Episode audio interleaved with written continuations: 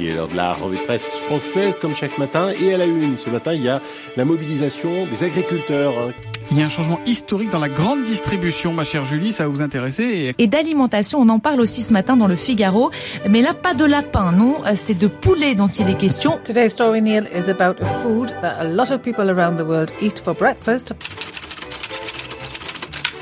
It's Business La revue de presse du business de la bouffe. avec Olivier Fray. Et Daniel Coutinho.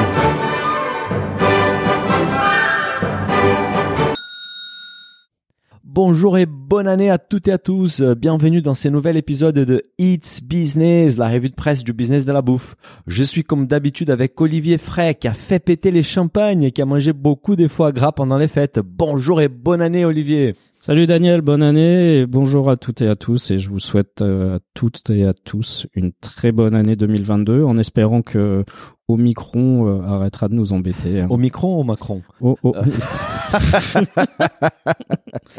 ça, ça, je vous laisse. Écoute, Olivier, aujourd'hui, c'est un épisode spécial fête des fins d'année. On va du coup revenir sur les actualités les plus importantes pendant la période des fêtes. On parle du foie gras, pas les bienvenus à Noël, et du mariage entre les deux leaders du marché. On parle également du retour en grâce du champagne, de la puissance politique du sucre, des cocktails sans alcool et des prévisions de ce que les Américains en 2022. On commence tout de suite avec un article sur le produit festif de la saison. C'était sur Le Figaro, quand les animalistes veulent faire la peau au foie gras. Alors Olivier, il semble que le foie gras n'a pas passé des bonnes fêtes dans certaines régions en France. Et oui, et en fait, bon, c'est c'est une info qui remonte un petit peu hein, maintenant, Oui, mais on on- fait un peu un récap de ce qui s'est passé euh, depuis un mois. hein. Et il y a- il y a- c'était c'était la petite polémique euh, de, de mi-décembre, hein, si vous vous rappelez, en fait, dans quatre grandes villes qui qui ont annoncé retirer le foie gras des menus, en fait, des réceptions qu'elles organisaient. Oh là là. Et, et en fait, euh, à cause d'une pression euh, d'associations animalistes, notamment PETA, Tout à fait. qui aurait écrit à, à différents maires. C'est ça, c'est les maires des Grenoble, Lyon, Strasbourg et Villeurbanne, en fait, n'ont pas proposé des foie gras à Noël. Mais comment PETA a-t-elle convaincu les maires de ces villes de prendre une telle décision? Bah en fait, euh, l'article relate un courrier qui a été envoyé à la mairie de Strasbourg, hein, Ah Stra- amis strasbourgeois que je salue, Euh, pas forcément la maire, mais les, en tout cas les Strasbourgeois. Et, et en fait, PETA a écrit euh, dans, dans ce courrier. Je cite, hein, en raison de la production importante de foie gras en Alsace, c'est vrai qu'on produit du foie gras, euh, Du du très foie bon, gras d'oie, hein, Et je, du le- très, je le très rappelle, bon. du très bon foie gras. hein. En raison de la production importante de foie gras en Alsace et de l'imminence de ces célèbres marchés de Noël, où des stands en font justement la promotion, Oui, un engagement officiel de votre part aurait un très fort impact. on est d'accord. Ainsi pourriez-vous mettre en place une politique interdisant de servir du foie gras dans vos locaux et lors des repas officiels offerts par la municipalité strasbourgeoise à diverses occasions? Quand même. Donc en fait, PETA a envoyé un courrier euh, similaire euh, à une vingtaine de maires de grandes villes, a priori, hein, c'est ce qu'annonce l'article. Tout à fait. Et apparemment, il y a que 4 sur 20 des maires qui ont cédé à la demande. Et il faut souligner, en fait, que sur les 4 maires, 3 sont écologistes, ce qui me semble tout à fait logique. Oui, C'est dans la démarche de maires écologistes. On va au niveau des cantines. Est-ce que les écolos sont forcément tous euh, véganes et végétariens? Je sais pas. Non, mais bon, c'est peut-être plus, euh, ils sont plus euh, tentés à, à- à accepter ou céder à la demande des pétards.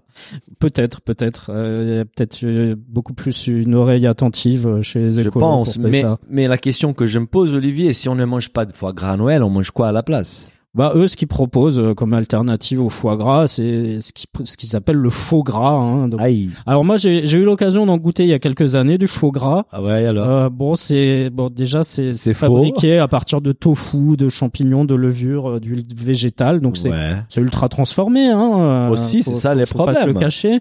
Euh, et puis bon niveau goût, c'est pas. Écoute, terrible. moi j'adore les tofu, j'adore les champignons, euh, mais par contre je mange ça dans un autre type de préparation. Les foie gras, ça n'a rien à voir. J'ai goûté, je trouve ça pas bon du tout. Et est-ce que surtout, moi je m'en fiche de moi, mais est-ce que les Français seront prêts à remplacer les foie gras par les faux gras? Bah moi perso, je préférerais euh, me passer de faux gras. Hein. Ça c'est clair.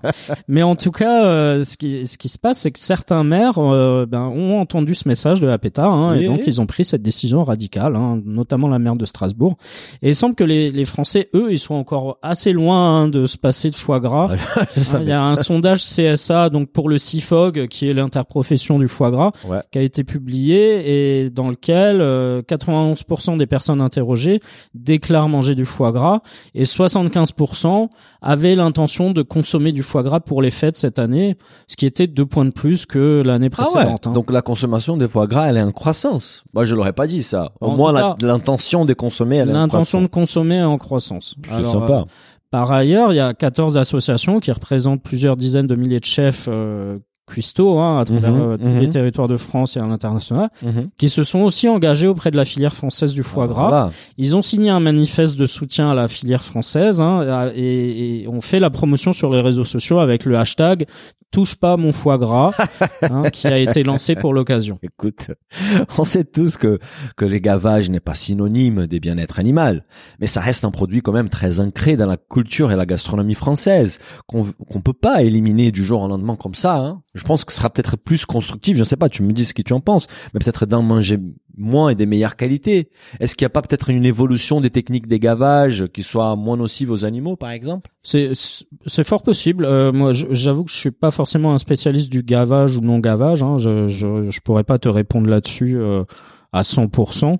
Euh, en tout cas, euh, je sais qu'il y a il y a quand même aussi des épisodes de grippe aviaire dans le Sud-Ouest qui ont touché euh, pas mal la filière. Maintenant, euh, je pense que le problème du foie gras, c'est aussi euh, le fait qu'on le trouve très souvent en promotion. Oui. Et, Tu vois, euh, quand tu vas dans les supermarchés aujourd'hui, euh, ton foie gras, est-ce que tu le perçois encore comme un produit de luxe, comme un produit de fête? Bah, Tu euh, S'il est vendu à, t'en achètes un, t'as le deuxième offert. Est-ce que pour toi c'est encore un produit euh, Absolument pas. et de luxe? Absolument pas, et surtout c'est lui qu'on va retrouver en grande distribution. En revanche, par exemple en Espagne, il y a un éleveur qui s'appelle Eduardo Sousa qui propose les premiers les premiers foie gras en disant euh, et soi-disant écologiques au monde. En fait, il élève des oies en liberté, il les nourrit d'herbes sauvages, des figues, d'olives, pas mal quand même. Et il y a une seule production qui a lieu chaque année en hiver, mais tout ça à un prix évidemment. Les kilos de ces foie gras éthiques dépassent les 1000 euros. Là, c'est du luxe. Là, c'est du luxe. Mais à la Moi, limite, moi euh, perso, ma mère, elle fait son foie gras, par exemple. Tu vois, elle va chercher euh, chez chez le paysan en Alsace euh, qui élève des oies, et ma mère va va lui lui acheter son. Elle son- prépare le- son elle, foie. elle- elle le prépare elle-même. Oui, mais elle, élève pas son canard. Elle élève pas son canard, pas encore. non, non, non. Mais par contre, elle, va directement chez le producteur. oui, euh, elle se source directement chez le producteur. Donc c'est ouais. c'est c'est des oies qui sont, enfin, c'est une petite production. Donc c'est pas non plus euh, industrialisé. Maintenant, c'est une vraie question. euh, euh, comment on perçoit nous aujourd'hui le, le foie gras en tant que consommateur? Comment comment on, on le consomme aussi? Et je pense que la filière devrait aussi s'interroger sur ça. C'est clair, je suis assez d'accord. Bah écoute, on va rester dans les mêmes sujets, Olivier, du foie gras, avec une fusion entre les leaders du marché. C'était sur Les Échos. Les deux géants du foie gras, Maisadour et Euralis, se rapprochent. Alors, l'amour est dans le pré, Olivier, ou dans les foie gras? Ouais, l'amour est dans le pré. Alors en fait, euh, Maïs Adour et Euralis, c'est deux groupes coopératifs. Hein. Je- oui. Moi, je connais très Ah, bien. là, hein, euh, bien. Je suis dans mon domaine, là, moi, les Ouais. coop, c'est, c'est mon dada. Et en fait, euh, chacun de ces deux groupes, euh, donc ils sont tous les deux dans le sud-ouest. Hein. Il y en a un qui est à Pau et l'autre qui est euh, plus dans les Landes. Mhm. Et en fait, ils réfléchissent à fusionner leur pôle spécialisé dans le canard à foie gras. D'accord. Donc c'est pas les deux groupes qui réfléchissent. C'est juste les pôles foie gras. C'est juste l'activité foie gras. Ok, c'est deux leaders qui f- se fusionnent, ça promet quand même. Ensemble, ils pèsent énormément dans les marchés du foie gras. Oui, oui. en- en- ensemble, ils pèsent 45% de la production française de foie gras. 45%, c'est la Ouais. moitié, quoi. Ouais, ouais, ouais.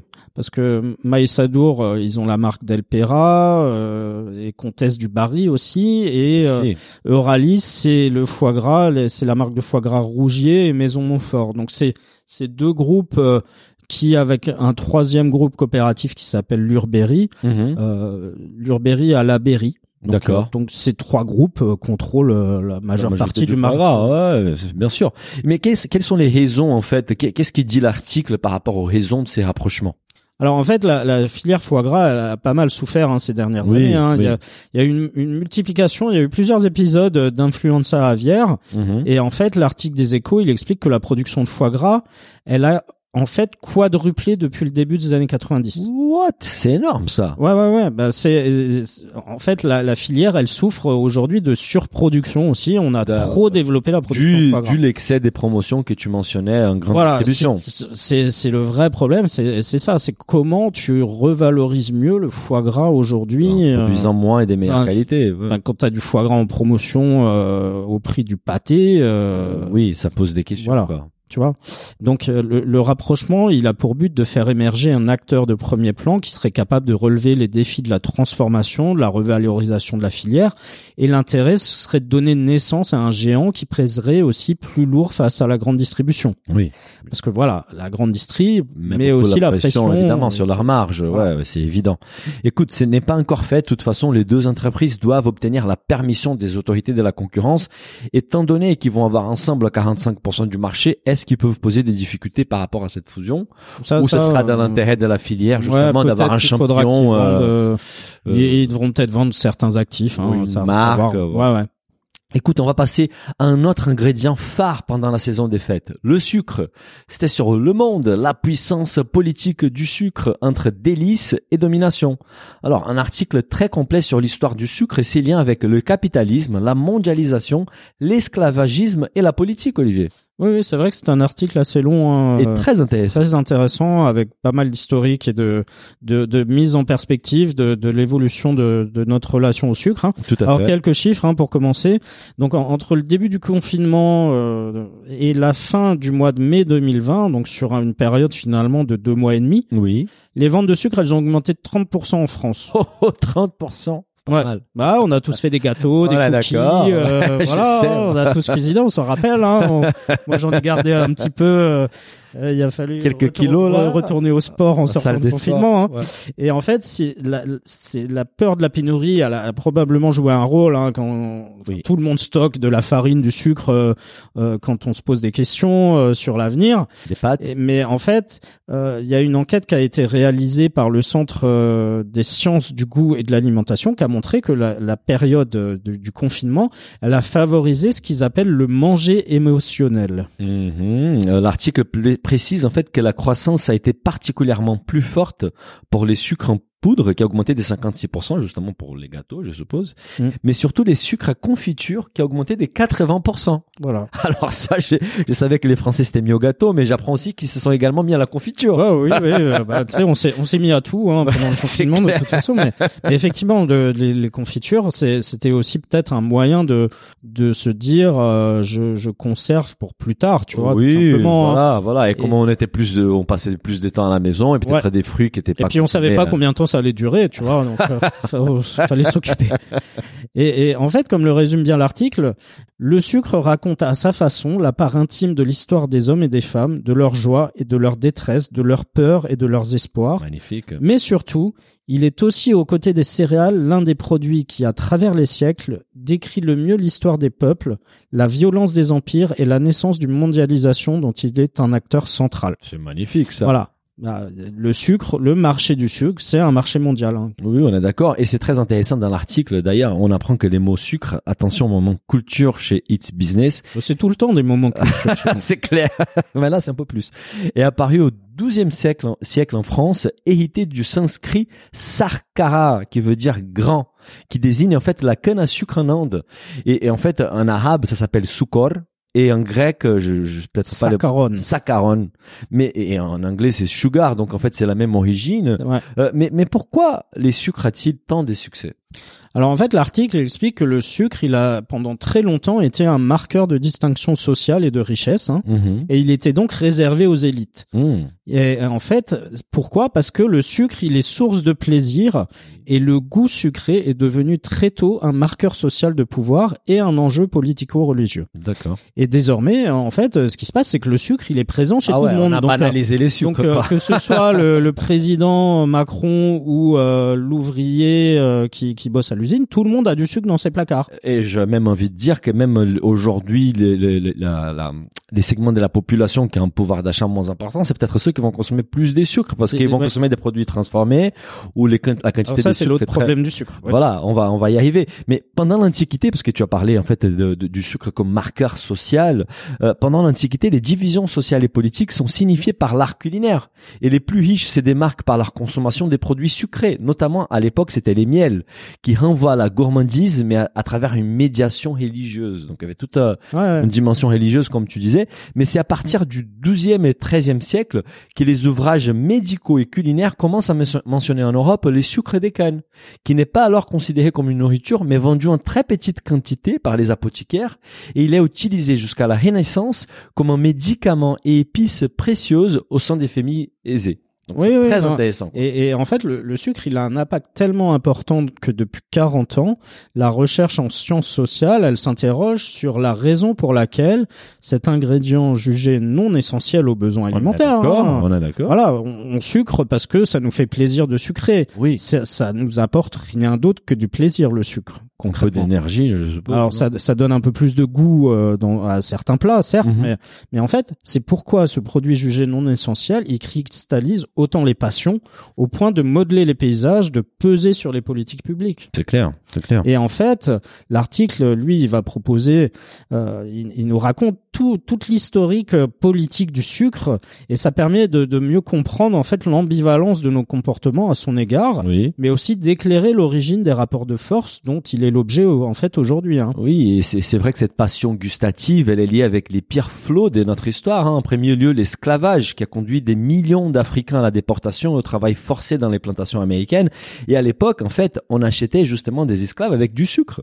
Elle est aussi responsable, un siècle et demi plus tard, des maladies longues et largement évitables, dont la principale, l'obésité, se retrouve en fait en première ligne dans la crise due au Covid-19, car l'augmentation de la consommation du sucre a malheureusement été suivie par une augmentation de l'obésité dans le monde, en fait. Et ça, ça pose un vrai souci. C'est oui, une oui. vraie maladie moderne, l'obésité. Euh, c'est c'est une maladie moderne, c'est sûr. C'est c'est mais effectivement, on a une relation très ambiguë au sucre. C'est enfin, c'est regarde dans les pâtisseries euh, aujourd'hui, les pâtisseries à la base c'est c'est pour se faire plaisir. Aujourd'hui, on cherche à désucrer les pâtisseries. Bien sûr.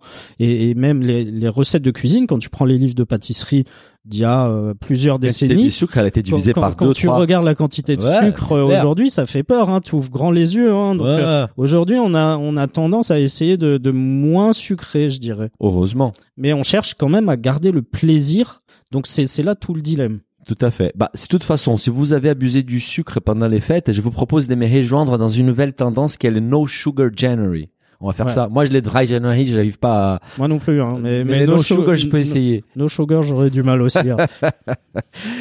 Écoute, pour rester dans l'esprit des fêtes, on fait péter les bouteilles, Olivier. C'était sur Le Monde, des ventes records pour les maisons des champagnes. Alors, 2020 a été une des pires années pour la filière champagne, avec des pertes de 20%. Euh, mais les comités interprofessionnels du champagne pensaient qu'il faudrait plusieurs années au secteur pour s'en remettre.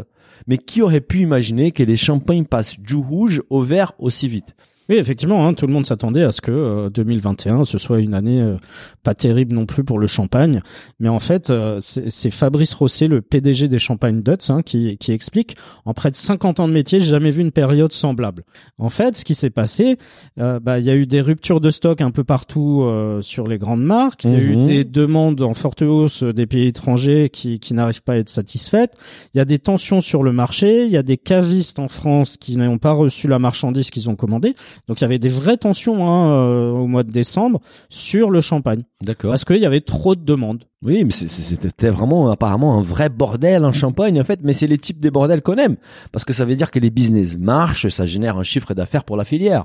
Ouais, ça, ça se traduit en fait au niveau des chiffres. Hein. Pour Dutz par exemple, c'est une hausse de 80% des ventes pour la cuvée classique. 80%. Ouais. En Champagne, c'est énorme. Ouais, c'est un marché Ouais, mature quoi. Et, et 40% pour la cuvée prestige aussi. Hein. Bravo. Donc, euh, et au niveau de l'entreprise, hein, le, le PDG il précise que c'est plus 35% au global par rapport à 2019, hein, qui est Énorme. Ouais, ça sert à rien de comparer par rapport à normale, 2020.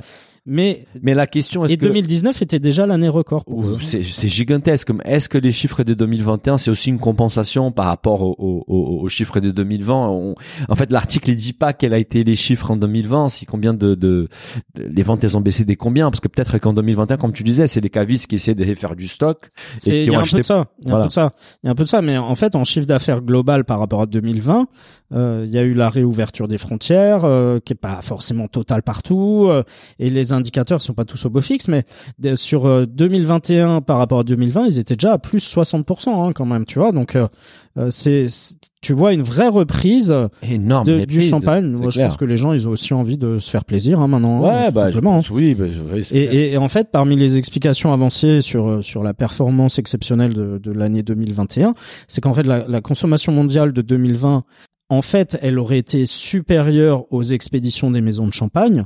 Pourquoi? Parce que effectivement, euh, les, on a tapé dans les stocks.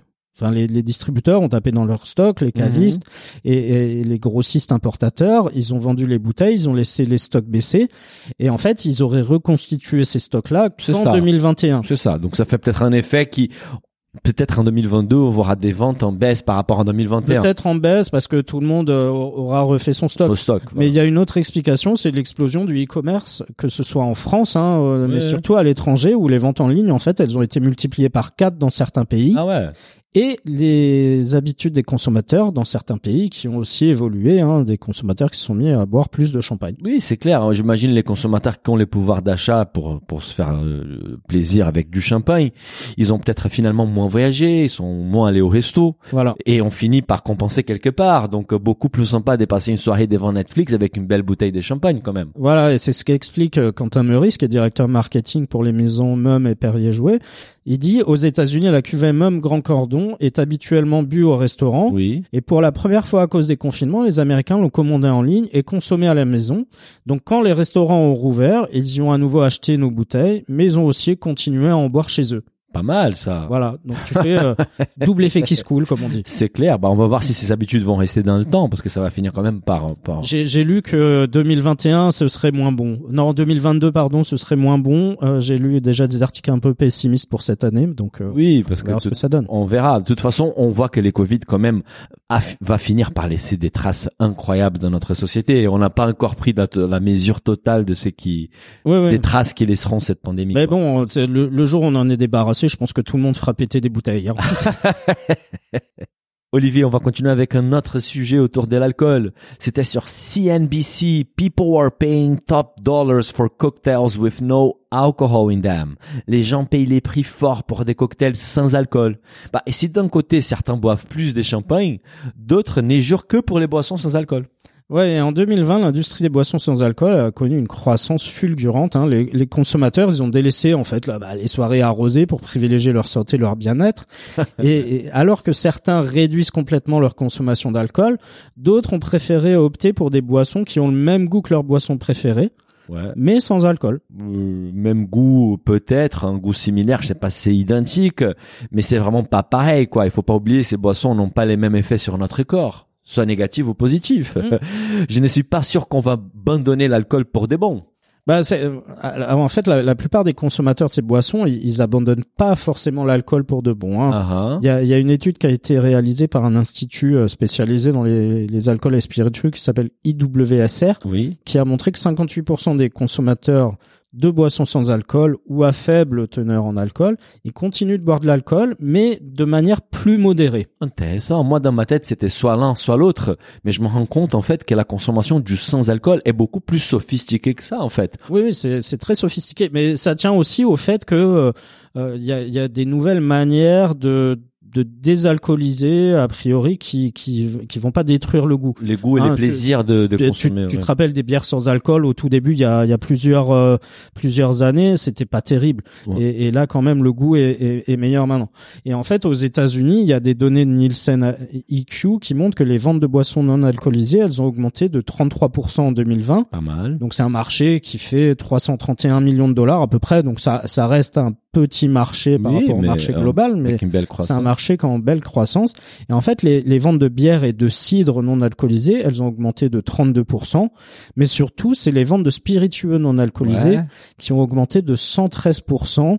Au cours de la même 73%, période. c'est énorme Ouais. en fait. Et en plus, c'est un très beau business. J'imagine qu'avec des marges plus élevées que pour les boissons alcoolisées, Oui, et puis tu tu t'as pas la la taxe la l'assise sur tu les as pas alcools. la taxe, surtout aux États-Unis, qui est énorme. Tu as pas les Voilà. vieillissements. Et en fait, si tu Et regardes les prix euh, des bouteilles, j'ai regardé, ils sont les mêmes niveaux que les Oui, prix des bah, spiritueux. bah, bien sûr. Et, et moi, j'ai j'ai étudié les, les rapports annuels de, de Pernod Ricard et de Diageo là. Ils sont lancés à fond là-dedans. Ils ont racheté des marques. jours, ouais.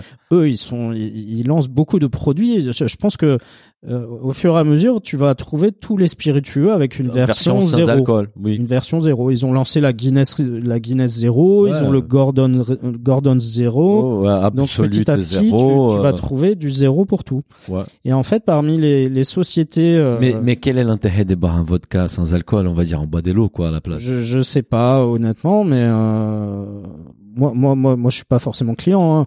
Mais, mais peut-être que les les gens qui ne, en fait, je trouve ça bien aussi pour ceux qui ne boivent pas d'alcool. Non, c'est- justement, tu vois, ça leur permet aussi de de socialiser, je Bien pense, sûr. plus facilement.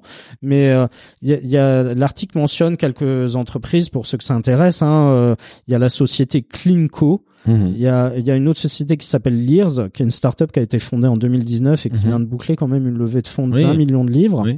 et qui est, qui est évaluée à 270 millions de livres. Donc tu vois, c'est Ouais, des boîtes aussi qui qui commencent à prendre de la valeur, qui Bien sont petit à petit rachetées par des Même, gros même acteurs. Diageo, ils ont racheté, je crois que c'est Seedlip, un truc comme ça, il y a quelques années. Donc, euh, c'est Diageo qui a ça, ouais. C'est un marché qui va continuer à, à croître avec une, un fort taux, un taux, un taux de croissance très élevé. Oui, et puis je pense qu'il y a, il y a la qualité derrière, et puis qu'il y a il y a vraiment des, des processus euh, qui, qui permettent aujourd'hui de faire des boissons euh, Qualitative, euh, Ouais. sans alcool, quoi. Alors moi j'ai pas j'ai pas encore essayé hein, mais euh, je pense que si si un soir t'es t'es pas en forme peut-être que avoir le goût la sensation Ouais. ça ça peut aider aussi. Écoute, c'est impressionnant. Bah, j'ai hâte de voir la suite de cette tendance en 2022, en fait.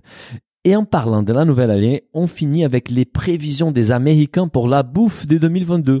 Alors, c'était sur New York Times. How will Americans eat in 2022? The food forecasters speak. Comment les Américains mangeront-ils en 2022? On donne la parole aux prévisionnistes de l'alimentation. Alors, Olivier, comme à chaque début d'année, chacun, chacun s'adonne à l'exercice des prévisions.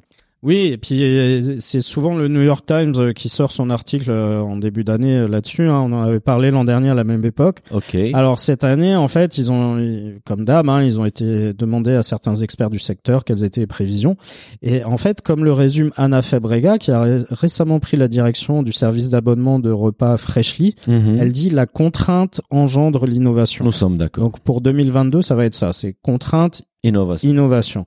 Donc selon elle et d'autres experts, aux États-Unis, 2022, ce sera de nouveau une année euh, un peu pragmatique hein, qui sera façonnée par le besoin des personnes qui télétravaillent, par la génération Z qui est culinairement astucieuse mais capricieuse et dont les membres veulent des aliments contenant des ingrédients durables et a aussi une histoire culturelle forte Mhm. qui sont préparés de plus sans exploitation et livrés de manière neutre en carbone dans les 30 minutes. Voilà en là, ça fait résumé. beaucoup de choses quand même. Ça fait beaucoup de choses à la fois. On a du Q-commerce, on a on a beaucoup beaucoup beaucoup, de choses à la fois.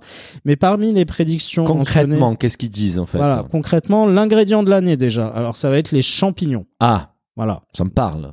Ça te parle. Hein. Ah, Pas forcément les champignons de Paris. Hein. Non, non, non, Mais non, non, mais c'est. Les champignons, ils, ils figurent euh, dans dans de nombreuses prédictions hein, et en fait on les trouve sous, sous toutes les formes. Hein. On a des, des champignons qui s'appellent psilocybine. Mhm. Hein. C'est en fait un, un regain d'intérêt pour les substances psychédéliques. Tout à fait. Donc euh, il y a des pleurotes qui sont utilisés par exemple comme substituts végétaux aux coquilles Saint-Jacques par exemple. Donc euh, il y a vraiment une utilisation de champignons à la fois comme produit phare et comme ingrédient quelque part euh, pour euh, certaines recettes. Moi, je suis fasciné par les champignons. En fait, les champignons, c'est l'être vivant les plus petits, les plus grands de la terre, les plus vieux, les plus jeunes.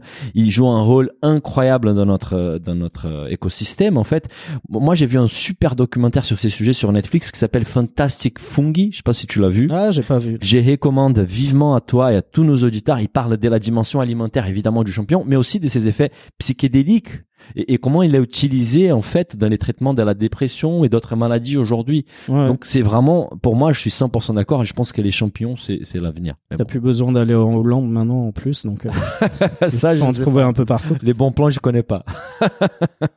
Alors au niveau de la boisson de l'année, c'est euh, c'est le retour en force en fait de- des boissons des années 80. hein. Ah ouais, Ouais, ouais, c'est ma, génération. hein. si, si je vous parle de Tequila Sunrise, de Ah Long oui. Island Iced Tea, Ah, Long Island Iced Tea, t'as vu ça parle, hein ouais, ouais. Ouais, On en a bu quelques-uns.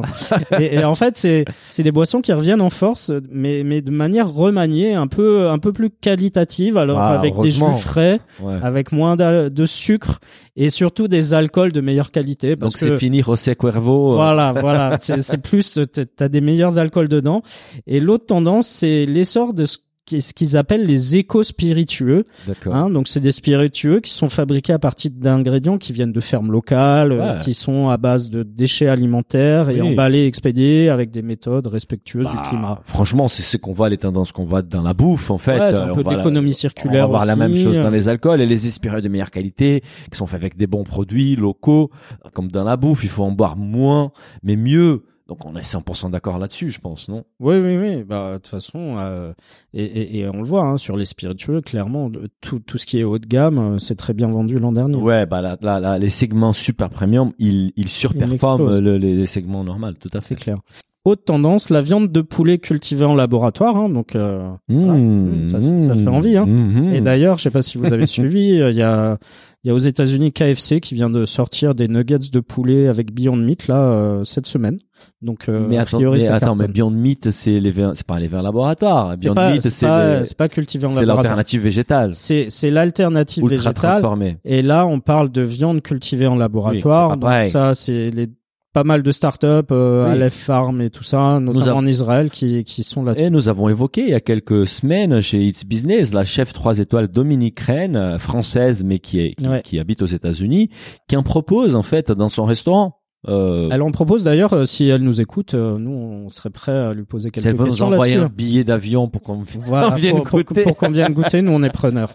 Autre tendance euh, qui, euh, d'ailleurs on en a parlé un peu dans It's Business, hein, c'est la montée en puissance du Robusta. Mmh. Le Robusta, Ouais. pourquoi? Parce que il y a les, les prix de l'arabica qui s'envolent et en fait le robusta il est moins cher, il est plus facile à cultiver, donc pour de nombreux experts il, il va faire un retour en force.